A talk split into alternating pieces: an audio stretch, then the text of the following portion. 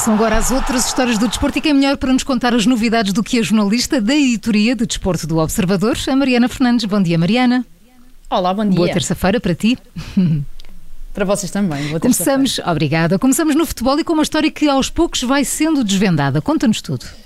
Sim, é verdade. O mundo do futebol, eh, principalmente do futebol europeu, parou em janeiro de 2019 com a morte de Emiliano Sala, um jogador argentino de 28 anos que viajava numa pequena avioneta de França para o Reino Unido quando esta caiu, despenhou-se em pleno Canal da Mancha. Sala, que nas épocas anteriores tinha jogado no Nantes, estava a viajar porque tinha acabado de assinar pelo Cardiff, do país de Gales, e ia, portanto, jogar na Premier League. E o caso teve especial repercussão cá em Portugal, não só uh, porque Sérgio Conceição treinou Sala no Nantes e chegou a fazer várias declarações uh, bastante emocionadas sobre o jogador, mas principalmente porque Sala passou pelo crato uh, dos distritais portugueses logo no início da carreira e importa recordar tudo isto agora porque, mais de dois anos e meio depois do acidente, um homem declarou-se culpado deste acidente que matou Emiliano Sala. Bem, mas que, que homem é esse, Mariana? E, e, e o que é que ele assumiu exatamente? A história deste acidente é muito estranha desde o início, não é? A verdade é que no dia em que se soube que o avião que transportava Emiliano Sala tinha caído, não só o jogador como também o piloto foram dados como mortos, ainda antes de terem sido encontrados, por motivos naturais. Ora, o piloto era alegadamente David Henderson, um piloto britânico, mas esse mesmo David Henderson acabou por recorrer às redes sociais nesse dia para dizer que estava vivo e que não tinha sido ele a pilotar o avião, mas sim um amigo, David Ibbotson, e que se, o que se soube depois foi que David Anderson foi inicialmente contratado pelo Nantes para pilotar a avioneta, mas ligou a este amigo, a David Ibbotson, a perguntar-lhe se queria ir passar um fim de semana a Nantes e ainda fazer algum dinheiro. Ora, Ibbotson nem sequer podia pilotar a avioneta, porque a licença de voos comerciais que tinha uh, tinha expirado dois meses antes, e a história acabou tragicamente da forma que sabemos. Agora foi então David Henderson, o homem que se, que se declarou culpado da forma negligente como agiu. Bem, que história mais uh, complicada, mas o, o caso está em tribunal? Sim, o julgamento de David Henderson começa hoje, eh, poucos meses depois do acidente, e quando se soube então de todos estes pormenores, David Henderson foi detido, acabou por ser libertado sob fiança em outubro de 2020, portanto há cerca de um ano, sendo que quando saiu reiterou inocência, garantiu que não tinha feito nada. Agora, na véspera do início do julgamento, o piloto britânico de 66 anos pediu para voltar a ser ouvido e declarou-se culpado.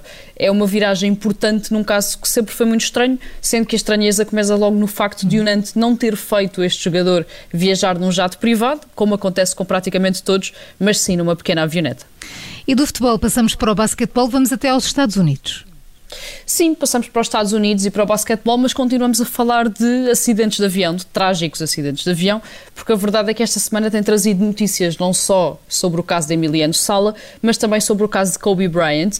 Como já era conhecido, Vanessa Bryant, a mulher de Kobe, e os familiares das restantes vítimas do acidente de avião de janeiro de 2020 processaram o condado, portanto, como, quase como que a autarquia de Los Angeles, devido às fotografias e aos vídeos feitos pelas primeiras pessoas a chegar ao local, portanto, pelos bombeiros e pelos polícias, que alegadamente foram depois partilhadas com colegas e com outros funcionários do condado.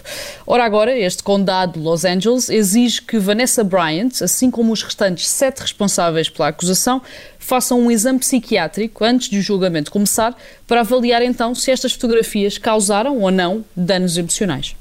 Ora, eles querem saber se as pessoas responsáveis por este processo ficaram mesmo incomodadas com a existência de, das fotografias, é isso? Sim, exatamente. O que o Condado de Los Angeles uh, diz é que os danos emocionais destas sete pessoas envolvidas no caso estão relacionados com o acidente em si, com o facto de terem perdido um familiar e não necessariamente com as fotografias. Eles dizem que é impossível terem ficado incomodados com a existência de fotografias que nunca viram e que nunca foram publicamente disseminadas e querem então realizar este exame psiquiátrico para avaliar, e estou a citar, a existência, a extensão e a causa destes alegados danos. Este caso ainda vai dar muito que falar, assim como como o Emiliano Sala, até porque é muito pouco provável que os advogados da acusação permitam que estes exames aconteçam. Mariana, e terminamos com o fim de uma era.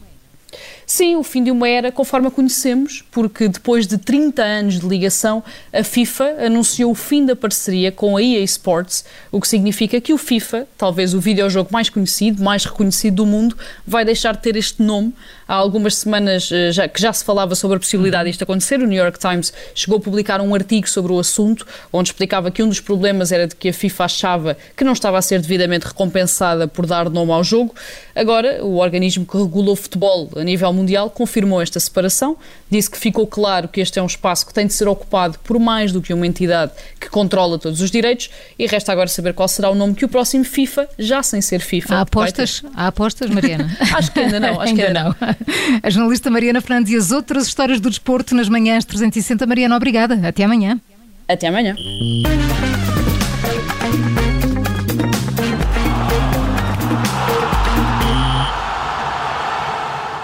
Rádio.